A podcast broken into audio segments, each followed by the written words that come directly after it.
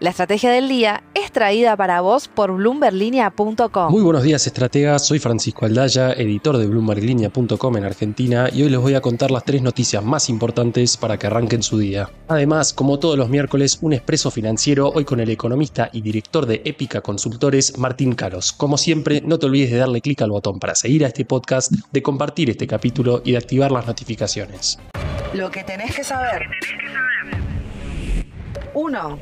Sergio Massa afirmó este domingo que el FMI va a investigar la supuesta fuga de capitales en Argentina durante el gobierno de Mauricio Macri tras el préstamo que le otorgó el organismo al país en el 2018. Sin embargo, en Bloomberg Línea consultamos directamente a la Oficina de Evaluación Independiente del Fondo, que indicó que planea una visita a la Argentina para evaluar la política de acceso excepcional y que la evaluación estará completa a finales del 2024 sin mencionar una investigación propia sobre la fuga de capitales denunciada por Massa. Esa evaluación se centrará en los criterios de acceso excepcional y reforzará la toma de decisiones y las evaluaciones a posteriori. Por lo pronto, no parecería ser una revisión por fuera de lo rutinario para el fondo. 2.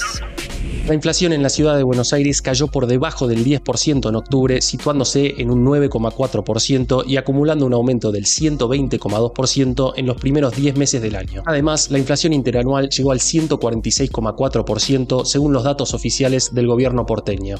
Los principales aumentos se dieron en vivienda y educación, mientras que los alimentos subieron un 9% con incrementos notables en pan, carne, lácteos y verduras.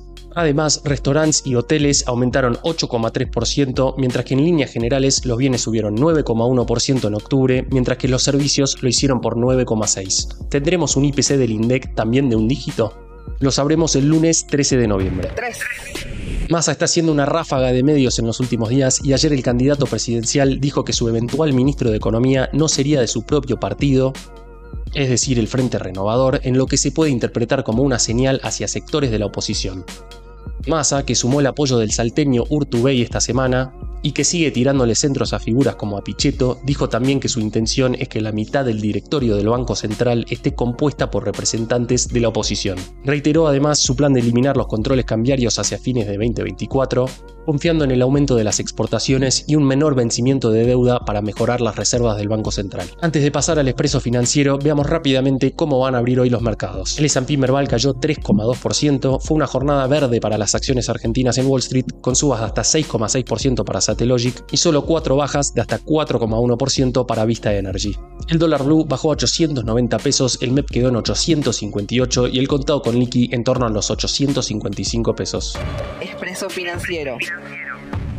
Y ahora una breve entrevista con Martín Calos, que es director y economista de Épica Consultores. Martín, muchas gracias por tu tiempo. Mi primera pregunta es si pensamos en un escenario de devaluación gradual post-balotage. ¿A cuánto se podría ir el dólar oficial para fin de año y qué impacto tendría eso en los dólares paralelos? Respecto de la evolución del dólar en lo que queda de 2023 y ya en 2024, estamos ante escenarios dicotómicos, dependiendo de quién gane el balotage. Porque si hay algo que es radicalmente opuesto en las propuestas de Milley y de Massa es la política cambiaria o cómo entra la política cambiaria en sus propuestas de estabilización, en sus políticas económicas en general. Tenemos el escenario de Javier Milei, presidente, en cuyo caso habría una devaluación muy rápida y brusca de cara a la dolarización que propone mi ley como única propuesta de política económica. Esa devaluación empezaría en los paralelos, que es lo que hay hoy al alcance para ir a demandar dólares, pero eventualmente tendría que venir también de la mano de la decisión del nuevo gobierno de devaluar bruscamente el tipo de cambio oficial, porque no hay un escenario donde se pueda dolarizar a menos de 3 mil pesos por dólar. Y esto es obviando el hecho de que es una muy mala idea de política económica y que además va a enfrentar por lo pronto problemas legales. Va a tener que seguramente llegar a la Corte Suprema de Justicia de la Nación para que interprete si el artículo 75 de la Constitución permite o no una dolarización. Ahora bien, del otro lado tenemos el escenario donde gana masa. Es más incierto cómo, cuándo, en qué plazo haría él, por ejemplo, la salida del cepo cambiario, pero en un escenario razonable de salida del cepo por etapas, gradual, y en un plazo un poco más largo, seguramente esperando también al, al, ingreso fuerte de liquidaciones por exportaciones en 2024. En ese escenario, igual tampoco es creíble lo que viene diciendo el equipo económico de Massa hoy, de devaluar solo 3% mensual, porque eso sería un atraso real mucho mayor que el que ya tenemos. En los últimos tres meses, la apreciación del tipo de cambio real multilateral medido con el oficial es del 15%. Eso es una pérdida de competitividad muy abrupta que hay que recuperar. Entonces, el escenario que vemos más probable es una devaluación inicial, como para recomponer eso, y después un crawling peg de, en línea con una inflación que de todas maneras va a permanecer acelerada. Y la segunda, Martín, la nafta aumentó 10% en noviembre y hay un sinfín de precios controlados, incluyendo el mismo dólar. ¿Es inevitable un escenario de mayor inflación en 2024? No hay forma de empezar un plan de estabilización con los precios desalineados.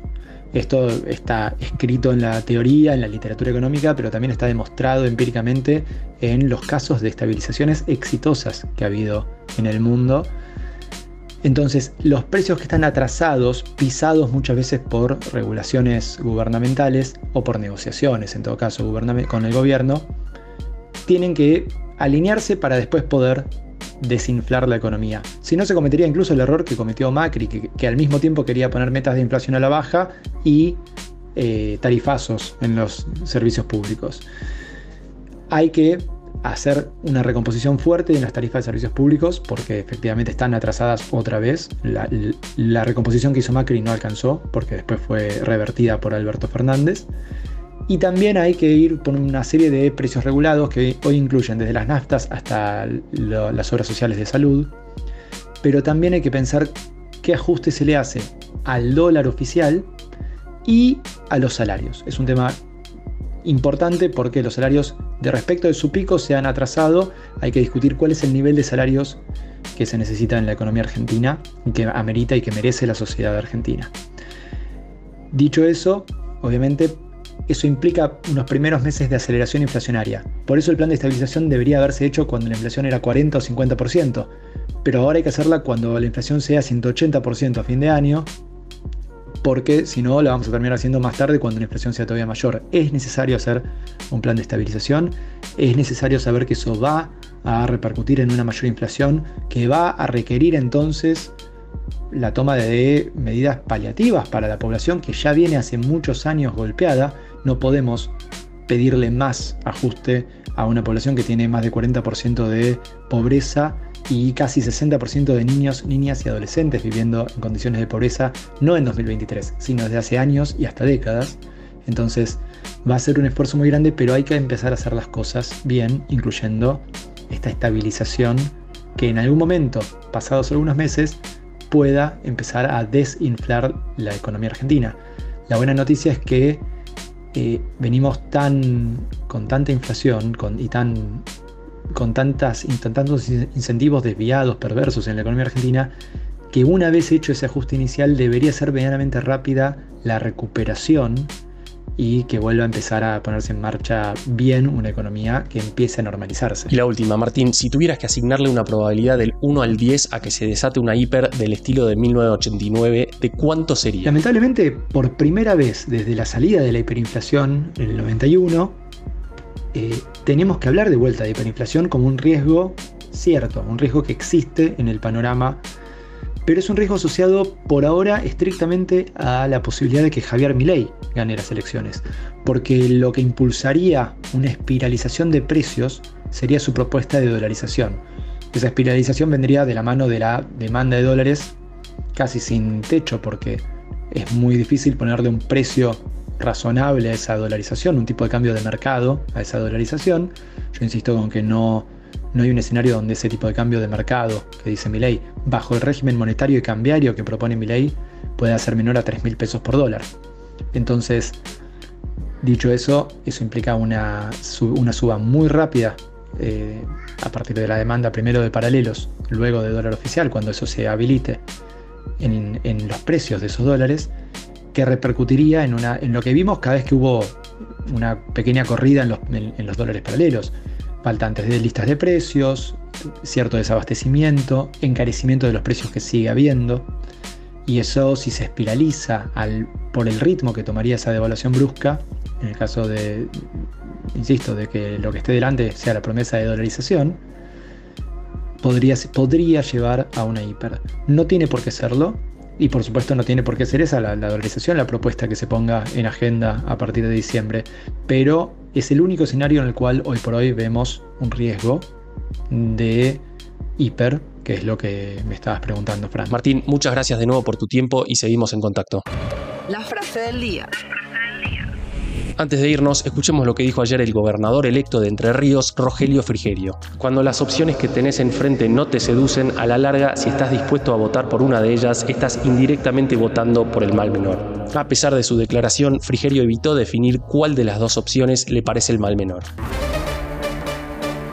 Esto fue un nuevo capítulo de la Estrategia del Día Argentina. Yo soy Francisco Aldaya, editor de Bloomberg Línea, y me podés seguir en Twitter en arroba franaldaya. No se olviden de darle clic al botón para seguir a este podcast y a la campanita para que se enteren al instante cada vez que sale un capítulo de lunes a viernes. Espero que tengas una gran jornada productiva.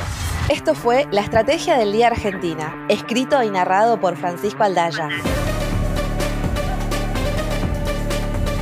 Producido por Arturo Luna y Daniel Hernández. Que tengas un día muy productivo.